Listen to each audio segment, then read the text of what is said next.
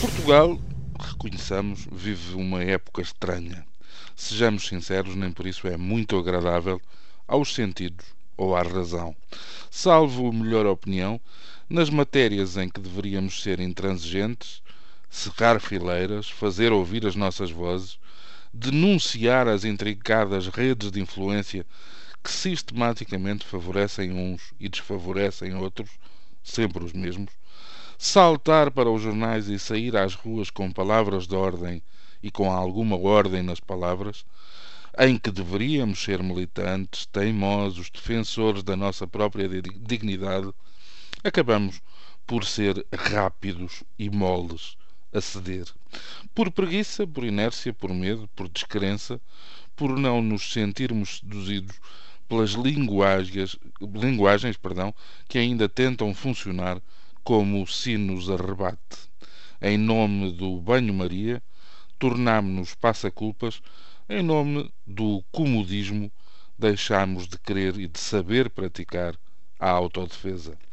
Já nos terrenos em que só nos pedem a crítica à sentença, o preconceito, a capacidade de exibirmos forças diante dos mais fracos, em que vomitamos um perigoso desrespeito por tudo o que escape às nossas próprias normas de conduta, lá estamos nós a aviar bitites sobre factos que nem sequer nos dizem respeito e que são tão irrelevantes e tão desmerecedores de atenção que se torna difícil compreender como gastamos latim, bilis e má formação, tudo ao mesmo tempo, a tentar destruir aquilo que, em boa verdade, não existe além dos 15 minutos de fama que um profeta das artes e do marketing definiu como o tempo de duração de média para estes fenómenos.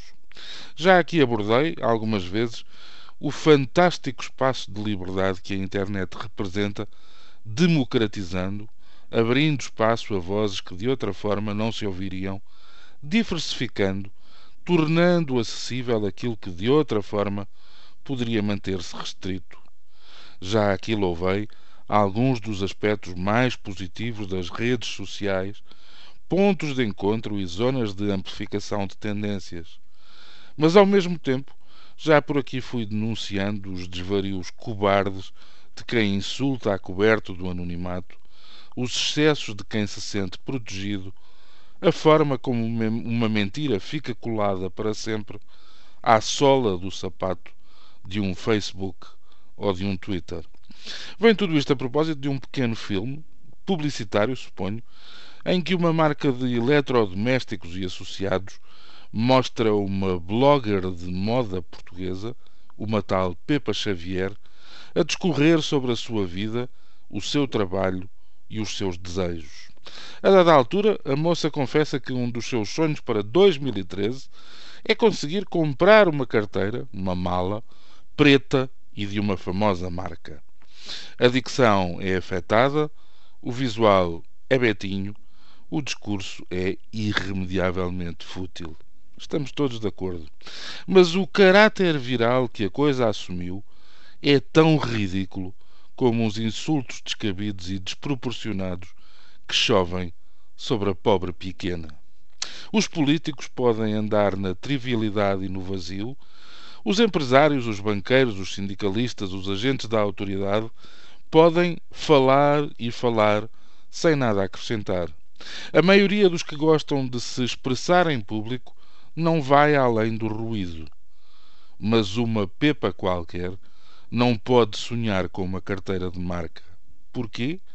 Porque há uma crise que nos fustiga, porque há um justicialismo galopante em que queremos descobrir um culpado por cada pedra no caminho, porque nos viramos, e nos viramos a, a doer, aos que não podem ou não sabem responder. Afinal, a estupidez não é crime, ao contrário de tanta chico-espertice que vemos cavalgar por aí. É apenas estupidez. Com marca ou sem ela. Bom dia.